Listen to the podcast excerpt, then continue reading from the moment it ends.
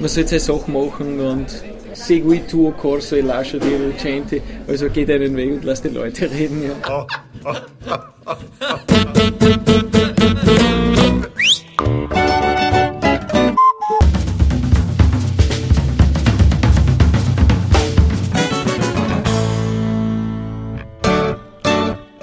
Herzlich willkommen in der Kulturviertelstunde der Podcastreihe von www.kulturwoche.at und einem vierteiligen Interview mit Ernst Huber von Broadlan. In dieser Episode sprechen wir über die emotionale Qualität in der Musik von Broadlan, über ihre Rolle als Wegbereiter einer neuen Volksmusikszene in Österreich, aber auch über Produktionszwänge sowie über Außenseiter und Kulturkritiker. Gute Unterhaltung wünscht Manfred Horak.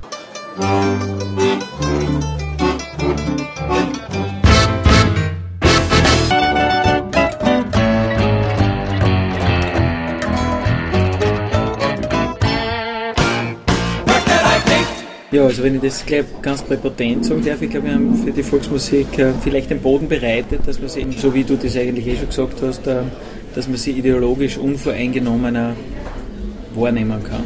Ja?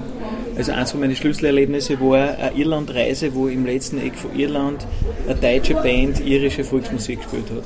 Und, und das war so irgendwie die Frage, ja, was hat es damit auf sich, dass das bei uns so fürchterlich blockiert ist, weil diese Entwicklung einer Folkmusik, die hat es ja in England, was ist sowas wie Fairport Convention oder einfach eine Folkmusikszene oder überhaupt eine, eine Musikerklasse, die da also akzeptiert ist als Musiker, die fixe soziale Strukturen haben, die ihre Roadies mit haben, wo, wo einfach wirklich eine Musikschiene, eine Musikleiste und ein Musikgeschäft, muss man sagen, in dem Bereich auch läuft.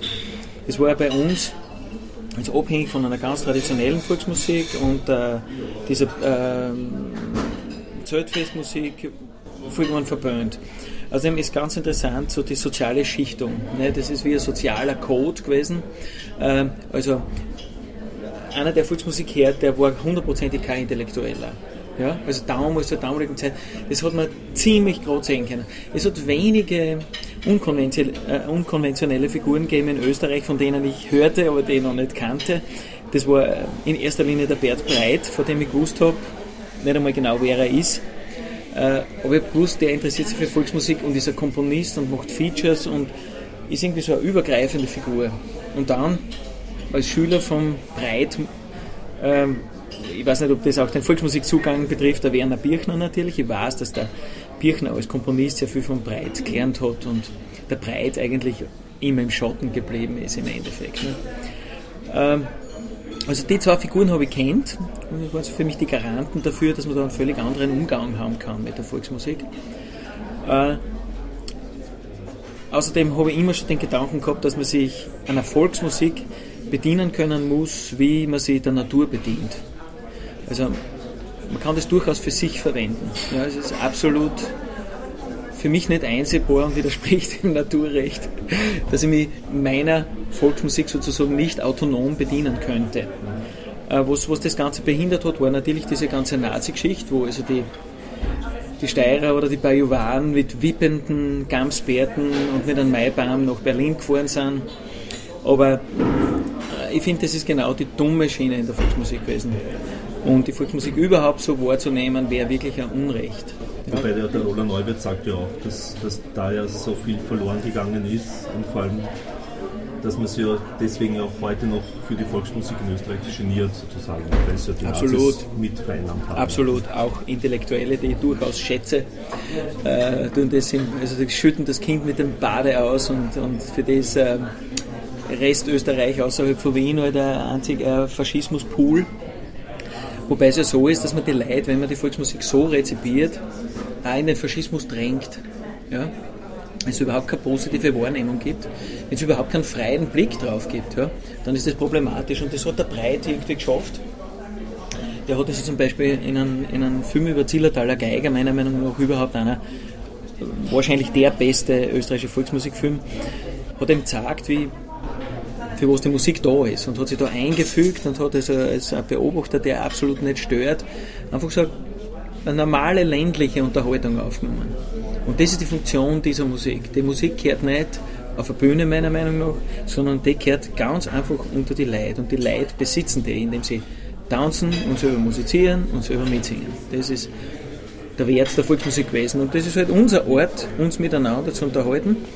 Ähm, wobei ein Aspekt sehr gern gehabt habe, so in der Zeit, in der ich mich unter die Volksmusikanten bewegt habe, war so ein gewisser, so ein gewisser egalitärer Zugang. Also da war jeder, jeder gleich viel wert von vornherein. Also ist jeder irgendwie auf demselben Boden gestanden und das war sehr nett und lieb. Wobei ich natürlich sehr, sehr oft dann das Erlebnis gehabt habe, dass äh, das zu später Stunde dann in irgendwelche äh, dummen Parolen entartet ist. Also das Erlebnis, das hat man leider sehr, sehr oft und da trifft dann das Vorurteil äh, wirklich zu. Aber ich mag das eben nicht zu sehr ideologisieren. Meine Vorbilder sind eben Leute, die so ganz, wie soll man sagen, nicht darauf geachtet haben, ob sie bekannt sind oder nicht. Es war einfach ganz, ganz einfach die Dynamik der Musik äh, dass es so lang dauert hat. Oder die Dynamik unseres sozialen Lebens. Ja? Mhm. Ganz einfach. Wir sind nicht eine normale Band, die sich nur auf die Musik konzentrieren kann. Und das sondern, war auch nie Thema für euch? Oh ja, ja, absolut. Also für mich ist das immer noch ein Thema. Aber wir sind also vollkommen jetzt in einer Negativsträhne, was Management und so weiter betrifft. Das ist einfach wirklich nur katastrophal. Und für uns scheint es, also gibt es da keinen, zumindest nicht keinen, keinen leichten Ausweg. Und wir haben keine Energie in uns auf diese Öffentlichkeitsarbeit irgendwie zu konzentrieren. Das ist die Antwort, ja, warum das so lange dauert hat. Und zu der, zu der Frage, für uns hat sich das natürlich nicht so dargestellt. Wie finden wir den, den Weg in die Gegenwart aus dem, wie soll man sagen, aus dem Reservoir ist man, glaube ich, nicht schöpferisch aus diesen äh, sekundären Fragen, sondern man hat irgendeine Betroffenheit oder irgendeine Verzweiflung oder, oder irgendeine Freude von der man die halt in die Musik oder was immer in den Text drängt. Nicht? Und wir waren, also ich für mich persönlich war schon ziemlich verzweifelt und, und ich bin aber froh, dass ich das in, dass ich das in der Form äh, kanalisiert hat. Wie, wie, wie, schwierig oder wie einfach ist es, Broadlan als, als Band, als Kollektiv oder wie auch immer quasi am, am Leben zu erhalten? Weil ich denke mal, es sind ja doch so viele individuelle Persönlichkeiten und alleine schon, wenn man die Tätigkeiten des Franz Schmuck hernimmt. Mhm. Ja, der Franz Schmuck macht. Der ja aus viel macht. Ja, macht mehr, wenn er in Portland weniger hat. Nicht? Also das zwingt ihn ja dazu. Er ist ein professioneller Musiker oder zumindest einer, der sich davon ernährt. Also muss er mehr machen, wenn Portland weniger spielt. Das ist, glaube ich, wie auf einem Segelschiff, wenn Flaute ist. Wenn, also, wenn kein Wind weht, wenn es keine Beachtung gibt, dann ist es schwieriger. Dann bricht halt, brichten so kleine Grabenkämpfe aus äh, wenn es einen Wind gibt, dann, dann segelt die Mannschaft sozusagen. Nicht? Also, und das war schwer. Es hat oft ganz oft keinen Wind von außen gegeben. Ich muss sagen, so die, ich finde die mediale Situation in Österreich äh, absolut katastrophal und völlig ignorant, muss ich ganz ehrlich sagen. Ich glaube nicht nur, dass ich das aus unserer persönlichen Lage aus sehe, aber man muss einmal gesehen haben, dass einfach die Ware der Medien ist Prominenz oder Bekanntheit und nicht Qualität. Ja? Und auch die sogenannten Qualitätsmedien äh, fahren immer mehr in einem anderen Wasser. Ja? Das ist also so mit, dem, mit, diesem, mit diesem, wie soll man sagen, äh, mit dem Kapitalismus, der jetzt in, dieser radikalen Form um sich greift, eine parallele Entwicklung. Und sicher durch diese Finanzwelt bedingt, weil man nur mehr schauen muss, dass man in Profite einfährt und sowas wie, wie Künstlermanagement oder Artist Management, wie es es früher gegeben hat, dass ein Künstler zum Beispiel bei großen, bei Majors drei Platten einmal machen hat können und dann hat man mal geschaut, was ist das und wie rennt es. Das ist völlig undenkbar. Das ist völlig undenkbar geworden. Genauso schaut das Angebot in den Medien aus, schaut das Angebot in den Plattengeschäften aus. Ich muss sagen, das ist schon eine schwierige Situation es ist immer zweischneidig, nicht? wenn man sich also die Personen vor Augen hält, die, die für mich bedeutend sind, wie zum Beispiel Pessoa oder Thoreau, ja, die, die für Kisten geschrieben haben und sicher gewusst haben, was den Pessoa betrifft, dass er die Weltliteratur schreibt. Ähm, immer dann ist man ein Mutschkerl, wenn man da auf den kleinen Medien, Medienwirbel hart da in Österreich. Ja. Man sollte seine Sachen machen und segui tuo corso e lascia di recente, also geht einen Weg und lass die Leute reden. Ja. Auf solche Positionen muss man sich halt zurückziehen dann. Aber war das in den, in den frühen 90er Jahren besser? Mhm. Viel besser. Also, ja. damals haben wir ja, ähm, war ja ein Portland-Hype. Das, ja, das hat es damals nicht gegeben. Es war, ja, für mich. jetzt davon. Ja, damals haben wir sehr unkompliziert sehr viel spielen können. Ja. Und ich meine, vielleicht waren unsere Gagen auch niedriger, ich kann das nicht mehr sagen. Aber Anfang 90 war das, war das wirklich ganz einfach. Ja. Und jetzt sind wir halt vielleicht selber in so einer Situation. Es spricht ja ein normaler Beruf völlig gegen so eine Tätigkeit. Nicht? Also Familie, Beruf spricht ja einfach gegen eine künstlerische Tätigkeit.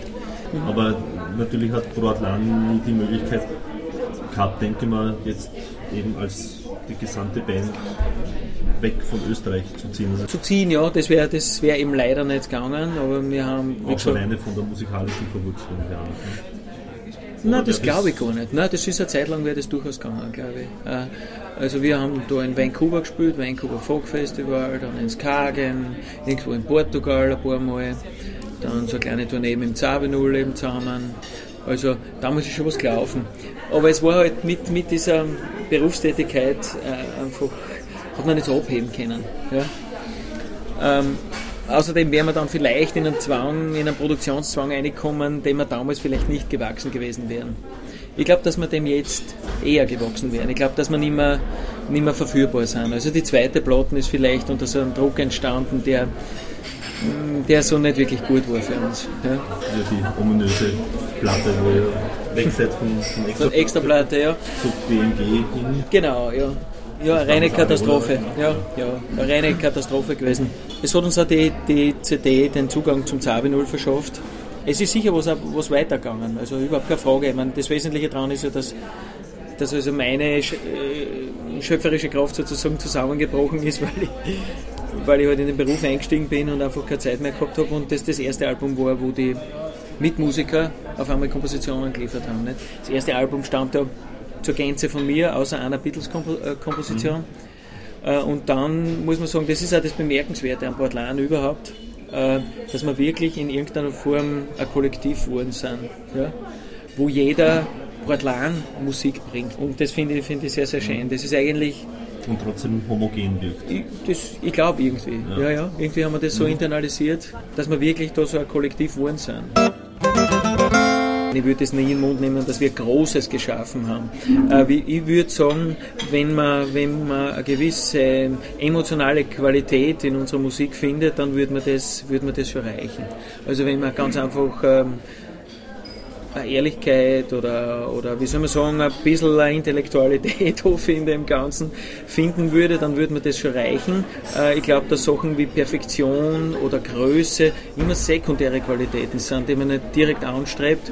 Äh, und, und ich finde, das Wesentliche an dem Ganzen ist, ist wenn man es ganz großspurig ausdrücken will, das Ethos oder der ethische Gehalt der Musik ein wesentlicher Fehler der heutigen Kulturkritik ist, dass man so, so global Urteile immer abgibt. Ja.